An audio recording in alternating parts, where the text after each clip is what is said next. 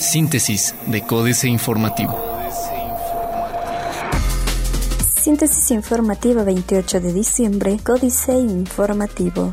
Códice Informativo. Expedientes de Pinal y Amealco son aceptados para buscar el nombramiento de Pueblo Mágico.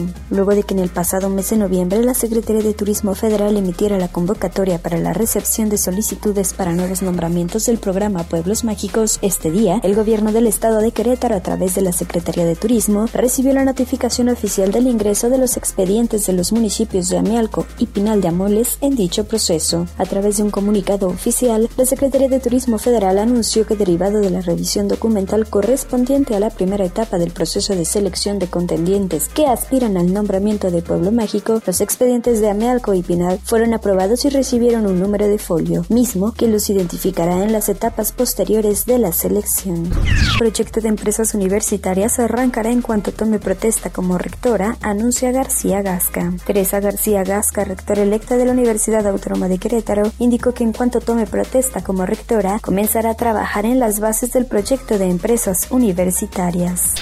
Aumenta el número de habitaciones y crece la ocupación hotelera en Querétaro. En 2017 se registró en Querétaro un aumento del 3% en la cantidad de hoteles, al pasar de 152 en 2016 a 157 y del 5% en la cantidad de habitaciones, con 8.156 en 2016 y 8.559 al año siguiente, declaró en un enlace telefónico Esther Carbonella Chávez, directora de Turismo de la Secretaría de Desarrollo Económico, Planeación Urbana y Ecología del municipio de Querétaro y agregó que a pesar de este incremento en la oferta, la ocupación hotelera no ha disminuido. Hay varias carpetas de investigación por socavón de Paseo Camelinas. En diferentes órganos de control interno de algunas dependencias de gobierno del estado, existen carpetas de investigación por el socavón que se formó en Paseo Camelinas el pasado mes de septiembre, indicó Alfonso Chávez Fierro, titular de la Contraloría de Gobierno del Estado. AM. La capital espera una inversión de 3 mil millones de pesos. Cuatro estacionamientos ganan amparo contra municipio. Por reforma laboral, la Secretaría del Trabajo necesitaría 7 mil millones de pesos. Espera sea incremento en pagos de agua potable. Diario de Querétaro. Crecerá oferta hotelera en la capital queretana. Esperanzados. Urge a locatarios repunte la venta de uvas. Diputados sí cumplirán 3 de 3. Reducirá Cadereyta 40% sus adeudos heredados. Universal. Aumenta 16% el número de pasajeros en el AIC. Estiman ganancias por 600 millones de pesos. Regresarán los ambulantes a la Alameda Hidalgo, anuncia Marcos Aguilar Vega. Asombran con bebés robot, drones y batallas. El corregidor. Querétaro rebasa meta de creación de empleos en 2017. Fiscalía de Querétaro se equivoca de domicilio en cateo. Abrirán convocatoria para concesiones. Acusan opacidad tras venta de lienzo. Noticias. Ingresos por 20 millones de pesos por proyectos de vinculación. Alrededor de 20 millones de pesos ingresó la Universidad Aeronáutica de Querétaro por proyectos de vinculación en este año, derivado de 10 iniciativas que se trabajan con el sector privado y 3 con la academia. Es principalmente en materia de desarrollo tecnológico donde se realizan la mayoría de los proyectos, tanto en el diseño de materiales aeronáuticos como satélites. Precios del dólar y gasolina provocan incremento del 40% en mercancías. Concreto municipio inversiones por 3 mil millones de pesos para Querétaro. Plaza de Armas. Estudiarán la sismicidad en Querétaro. Ordena el INA reponer farolas. Recuperan 22 millones de pesos en cartera vencida. Invierten 700 millones en escuelas. Reforma ganan mexicanas viajeros internacionales. Este año ha sido bueno para las aerolíneas nacionales. Las empresas mexicanas lograron transportar 16% más pasajeros en vuelos internacionales en promedio que en 2016 debido, en buena medida, a la apreciación del dólar frente al peso. Aumenta Asamblea Legislativa de la Ciudad de México su gasto en 24%. Empujará reforma de Estados Unidos turismo al país. Crece exportación de azúcar cruda. México podrá exportar más azúcar a Estados Unidos, pero sobre todo cruda. Así se determinó en el acuerdo de suspensión en la materia para el ciclo de octubre 2017 a septiembre 2018. La jornada. Crecieron 9.2% las exportaciones mexicanas en noviembre de acuerdo con INEGI. Leve recuperación del peso. En ampliación, vías que conectan a la Ciudad de México, anuncia SCT.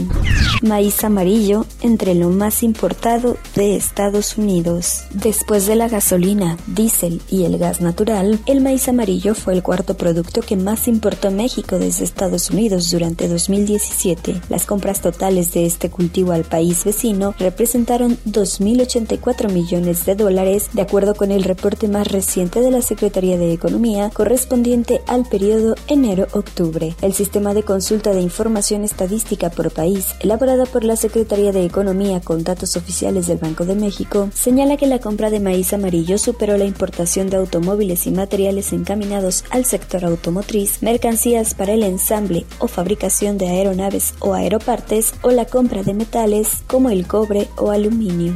Excelsior. Peso entre las divisas más apreciadas ante el débil dólar. Buscan perpetuarse mediante reelección. México tiene déficit de 115 mil policías, incumple estándar de la ONU.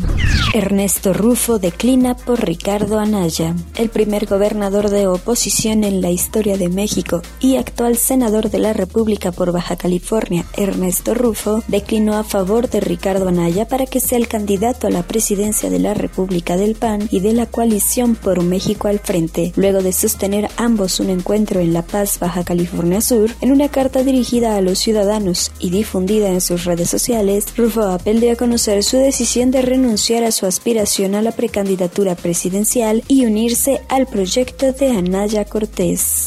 Internacional. Maduro oficializa campo petrolero como respaldo de criptomoneda Petro.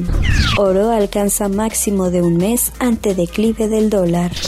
Senado argentino da aprobación final a reforma tributaria y presupuesto 2018. Renuncia ministro de Cultura en Perú por indulto a Fujimori. Otros medios. iPhone X con una pantalla flexible ganará el mercado. Elon Musk quiere mandar uno de sus autos a Marte.